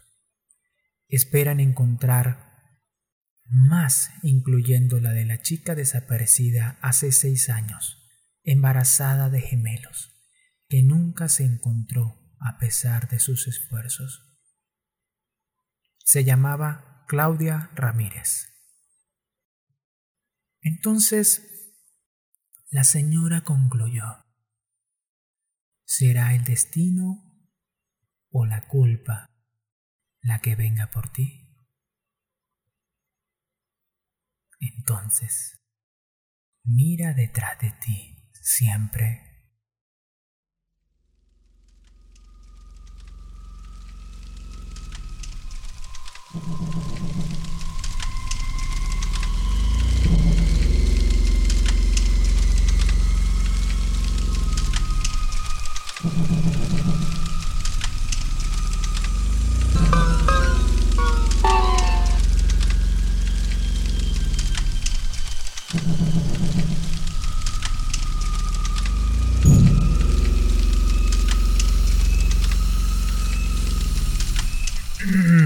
Entonces, ¿cómo la pasaron? Resident Evil 8 Village. Mira, Resident Evil 8 Village. Voy a dar mis impresiones antes de poner el audio de YouTube. Y con ello, pues, nos despedimos de eh, este podcast, de este blog. Em, esto tiene spoiler. Ojo. Mis impresiones, primero, sin spoiler, bueno, con algo de spoiler. Es, es un juego que realmente vale la pena jugar vale la pena jugar. Quizás el rejugar puede ser una, dos veces, depende de cómo te guste. Hay partes que son em, no tanto de miedo, pero sí con un ambiente tipo PT, un ambiente en el cual no disparas ni una sola bala, solamente hay uno solo. Eh, un ambiente en el cual te están persiguiendo, pero tampoco es tan efectivo para hacerlo como el Resident Evil 2, que por cierto, em, tengo que hacer un review de todo esto. O el Resident Evil 3, pero en realidad el 2 estamos hablando de los remakes, ¿no? Eh, eh, también, también es oportuno em, pensar algo. Por ejemplo, eh, que eh, sobre todo tienes que aprender a manejar muy bien el arma, disparar muy bien. Los puzzles son sencillos, a veces te pierdes porque quieres ser un poco ordenado, pero si vas para adelante, adelante, o sea, si vas es jugando el juego para no pasártelo simplemente, sino simplemente porque vas para hacia adelante. Y más o menos has jugado otros juegos, te das cuenta de que casi todos tienen algo parecido, tienen eh, puzzles parecidos. Eh, muchas veces hay algunos errorcitos, por ejemplo, de, de, la inteligencia artificial, en los cuales ellos están muy bien diseñados cuando están por los, techos, los, los lycans, eh, los zombies son un poquito difíciles de matar. o sea, difíciles no, son cansinos de matar. Este, hay varios mm, jefes bueno, subjefes o mini jefes eh, que son un poco difíciles también mm, de, eliminar, pero eh, puedes hacerlo, lo puedes pasar fácilmente, es un juego que se puede pasar, hay personas que quizás no porque no tengan esa facilidad, o bien sea para resolver un puzzle sencillo, que dices, bueno, voy a hacer esto así, esto así, esto así, o voy a hacer un, o que te digo yo, vas a hacer, o disparas bien. Porque normalmente este juego es para pasárselo, no disparando y eliminando a todo mundo, aunque eso sí me gusta a mí, eliminar a todos, a pesar de que no vas a eliminar a todos. Em, sobre todo, correr. Este juego es para correr, en el cual si tú no puedes con alguien, corre. Hazle la jugada maestra que me dijo mi hijo, la 360, que es en, realidad pues estás una mesa y pues lo correteas por la mesa y, escapas. Es muy chistoso. Pero este juego tiene ese, esa, arcade que a veces no gusta, que en el 7 quizás no. Por eso se, se, se notó un poquito, mm, eh, a pesar de que los enemigos van bien, lo noté un poquito fallo, muy chungo, muy mal en esa parte, en la cual, por ejemplo, hay zonas en las cuales los enemigos no pueden pasar porque están diseñadas para que tú mates a todos y busques tranquilamente. Pero un jugador, incluso un youtuber o cualquier otro que salga escorriendo, puede pasar fácilmente y te vas a dar cuenta de que ellos no pasan de zonas. Eso es un error del juego, obviamente precisamente estaba viendo un directo y me di cuenta también de esas cosas. Estaba viendo algunos videos de este mismo youtuber y me di cuenta de eso. Que pasa a menudo con la gente que puede jugar y que puede pasarse un Resident Evil de estos rápido y efectivo. Em, no, no, y que va para hacia adelante, pues va poco a poco haciendo las cosas y ya más o menos se sabe el juego porque en realidad pues se ha jugado tanto que pues usted tiene, eh, tiene esa facilidad para hacerlo. Bien, este, mm, pero el juego está bueno para jugarlo, bueno, bueno para jugarlo, porque es algo nuevo, es algo que tiene acción, tiene algo cercano a la aventura, tiene algunos puzzles chungos, porque en realidad no son nada difíciles. Em, eliminar a los últimos eh, jefes finales quizás son no tan difíciles, son medio... Eh, algunos difíciles, para algunos son difíciles, para otros son demasiado fáciles. Realmente algunas disecciones pequeñas y otras tantos giros de trama que pues te quedas con una sensación que realmente dices, bueno, eh, estos giros de trama son...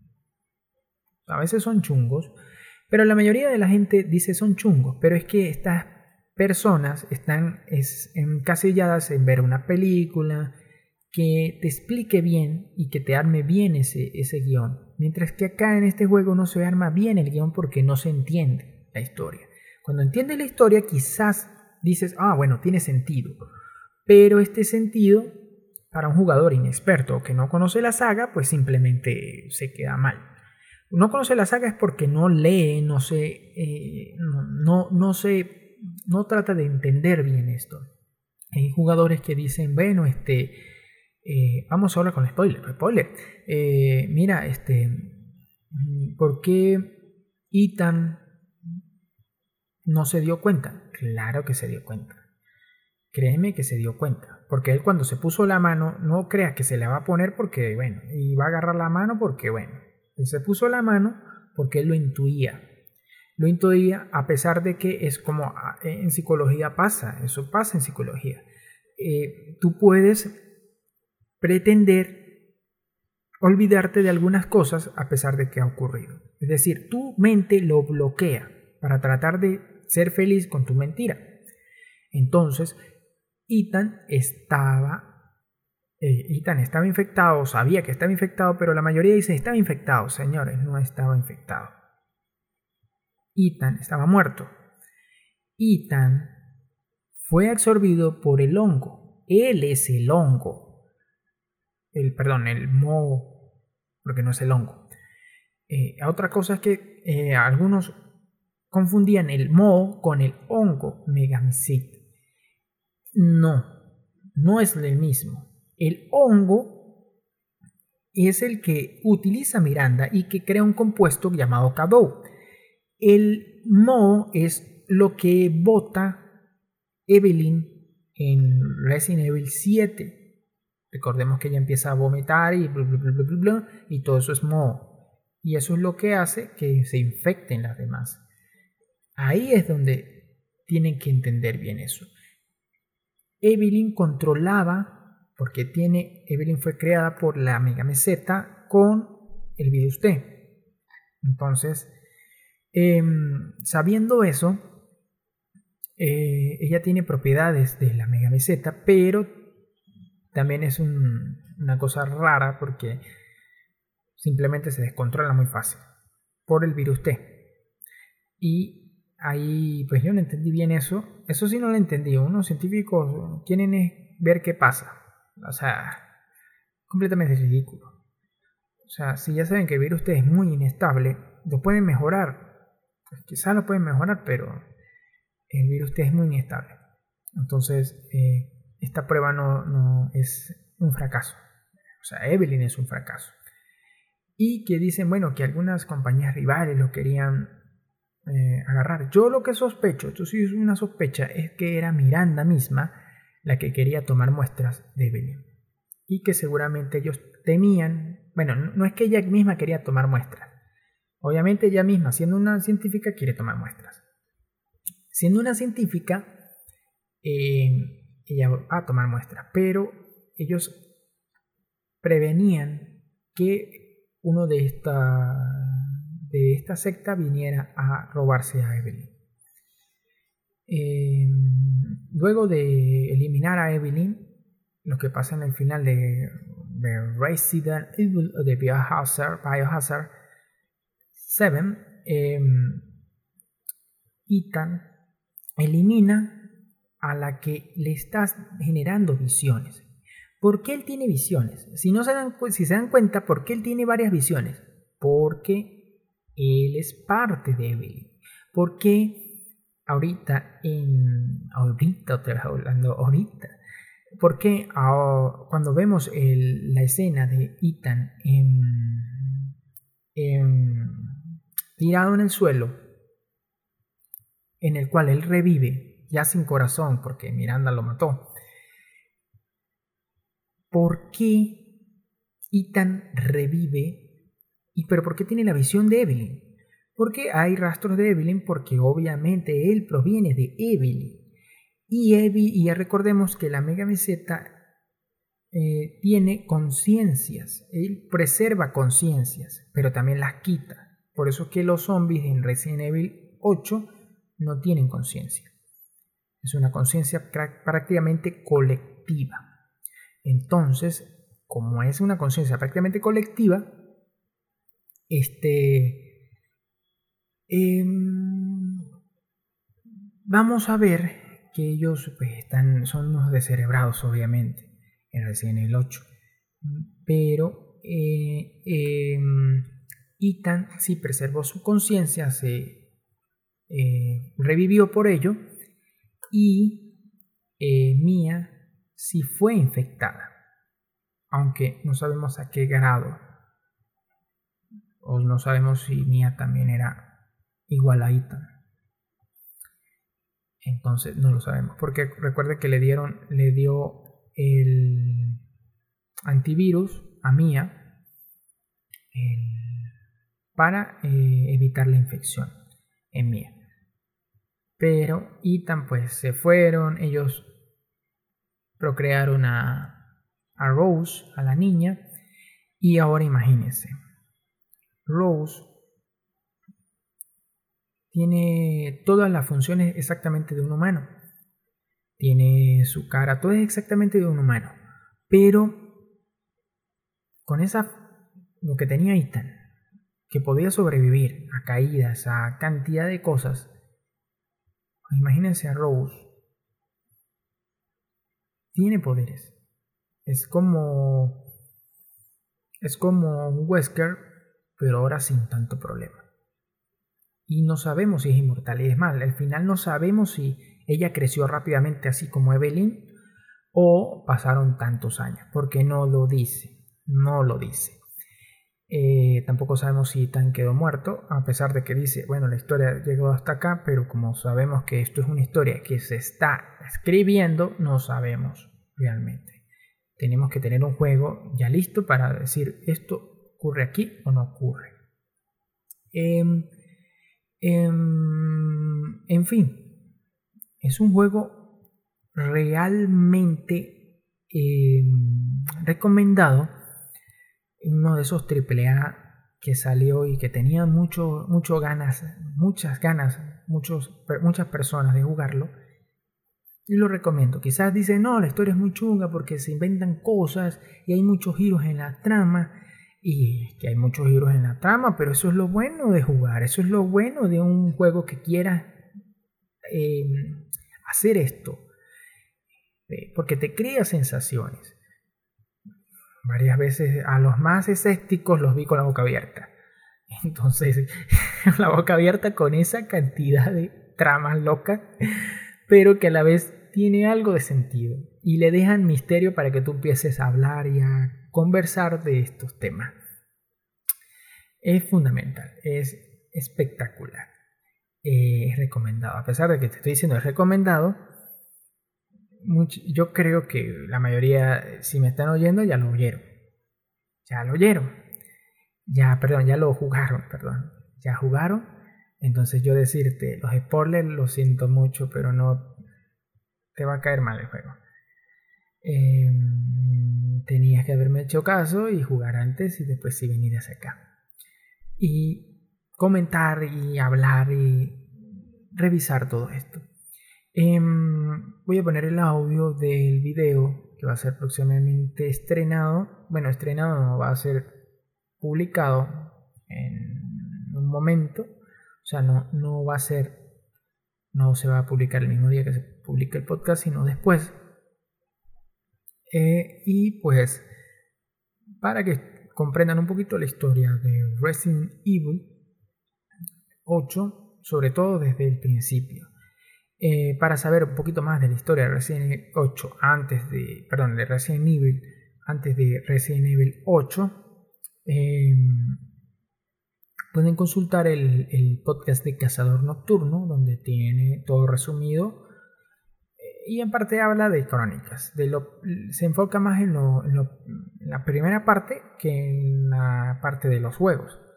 Eh, simplemente lo va pasando por encima, pero antes de los juegos sí, sí le toma una gran importancia. Bueno, sin más ni más, recuerden apoyarme, darle un like, darle un me gusta, eh, también apoyarme en YouTube, en las dos cuentas, en los dos canales. Y este, si quieren aportar más, incluso si ustedes están jugando el juego y quieren aportar que si videos, que si esto, que si lo otro, y, quieren colaborar y quieren mm, hacer X cantidad de cosas, mandar un audio con, para entrar en el podcast y hacer recomendaciones de juegos que han jugado, X cantidad de cosas, de sitios que han visitado, de muchas cosas, pueden hacerlo en Affector arroba soho work, a vector work, perdón, arroba soho com, eh.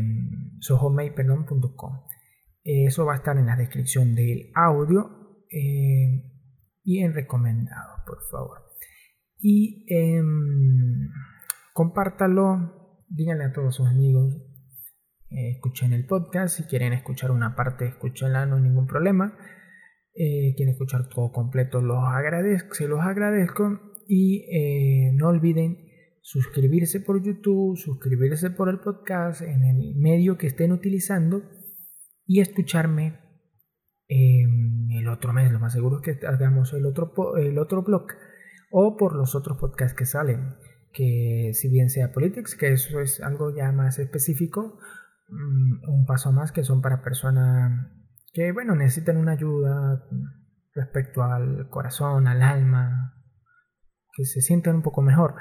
Em, está también ETC, que es algo más de burla de programas, que poco a poco voy metiendo alguno que otro programa. Pronto se va a mudar a YouTube también mm, para hacer parodias de programa, análisis de programa, no necesariamente burla ni risa ni nada de eso, sino es es tratar de generar conciencia sobre lo que nos tratan de vender como real. Eh, y Sony Masher, que es música, en realidad es música para que tú recuerdes tantas cosas, te relajes, algo parecido a lo que hace la New Age, la, música de nueva era, pero con otro estilo, con otra forma de presentarse como tal. Mm, hasta luego, los saludos a Héctor y los dejamos con el audio del video para que disfruten un poco de esto. Y pues más nada, adiós, feliz noche.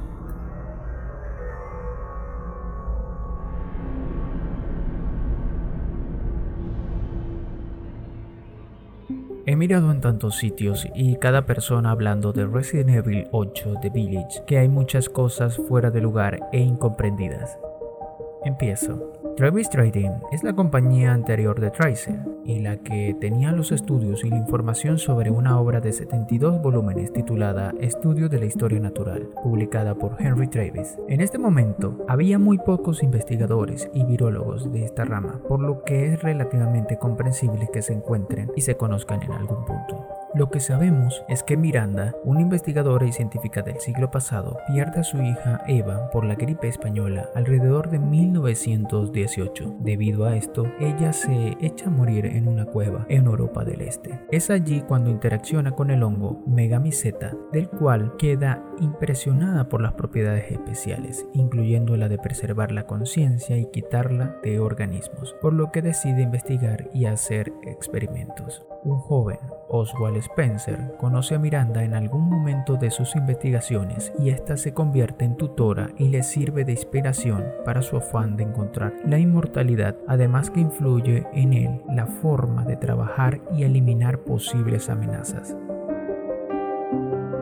Spencer se va a África a investigar gracias a los indicios que aportó el estudio de Henry Travis. Por su parte, Miranda solo busca la forma de revivir a su hija y por ello hace experimentos con los aldeanos y crea un compuesto, el Cadou, para hallar un cuerpo adecuado. Oswald halla la planta Ascensión al Sol y sus investigaciones lo llevan al virus progenitor y luego con su colega James Marcus crea el virus D. También crean una empresa farmacéutica llamada Umbrella, con el logo inspirado en las catacumbas de este pueblo de Europa del Este y en la megamiseta.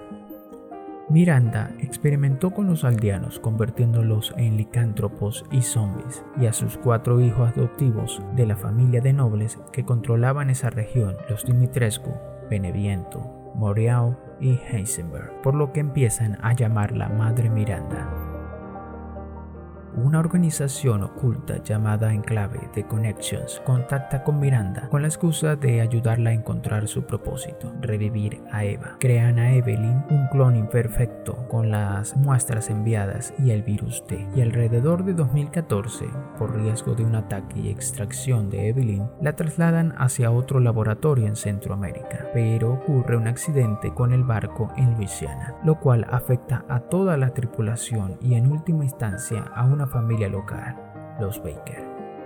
Mia Winters y Alan Douglas eran los cuidadores de Evelyn, por lo que se hicieron pasar por los padres. Alan muere y Mia sobrevive y es aquí donde comienza la historia de Ethan Winters. Él recibe un correo de Mia, por lo que se pone en marcha hacia la hacienda de los Baker, donde es asesinado. Los procesos asociados de la megamiseta y el virus T en Eveline hicieron que la conciencia de Ethan se mantuviera y reviviera durante toda su travesía con los Baker. Al acabar con Evelyn, él queda libre de la influencia de la misma, pero Miranda se entera de esta característica y de la de Mia, por lo que decide esperar. Ethan y Mia son enviados a Europa por Chris y una nueva organización, distinta a la BSAA, para protección. Luego de tres años nace Rose, pero Mia está muy preocupada ya que ella sabe que es Ethan, por lo que le hacen varios exámenes y pruebas a la niña, lo que da negativo según la pediatra. De igual manera, ella sabe la relación de Connections y las muestras con alguien en Europa. Miranda, luego de nacer, Rose captura a Mia y se hace pasar por ella con Ethan debido a la vigilancia y que no debía hacer daño a la niña. Durante esto se nota la presencia de Miranda por el cuento leído a la niña y las recetas típicas locales. Chris entra en escena y mata a la falsa Mia, cosa que no es contada a Ethan. Miranda ataca el transporte y se lleva a Rose, pero Ethan vuelve a sobrevivir. Él avanza por el pueblo y por el castillo buscando pistas para encontrar con la verdad cruel. Su hija ha sido cortada en cuatro trozos para hacer un ritual en el que se reviva a Eva. Él luego del periplo y de encontrar estos cuatro recipientes conoce la verdad y es finalmente asesinado por Miranda, sacándole el corazón pero él revive luego de rastros de Evelyn que le recuerdan su verdad se hace saber que estos eran pruebas para él de parte de Miranda para conseguir datos, ya que él es el experimento en ese momento, y así también deshacer los fracasos de sus falsos hijos. Esto es notable debido a que Miranda siempre estuvo con él en distintos lugares, incluyendo las aves de carroña. Miranda hace el ritual donde encontró por primera vez la mega miseta y revive a Rose, pero ese método ya había sido utilizado por Evelyn, por lo que Ethan era perfecto para luchar por Rose. Y al final lo consigue. Pero él empieza a cristalizarse debido a su limitación, que en todos los Bow enfrentados se hacía notoria. Cuando llegan al límite o hay elementos dañinos, se vuelven inestables y se cristalizan, por lo que decide sacrificarse para que Chris y Rose escapen. Anteriormente, el BSAA llega a la aldea, mientras Chris se infiltraba. Descubren que ahora esa organización está utilizando bioarmas, por lo que Chris decide ir a las instalaciones europeas de la BSAA. Lo que no sabemos es si Rose creció normal o como Evelyn, que fue muy rápido. Tampoco cuánto tiempo pasó, pero Rose ahora es el legado de Ethan. Todo esto lo pueden disfrutar en Resident Evil Age Village.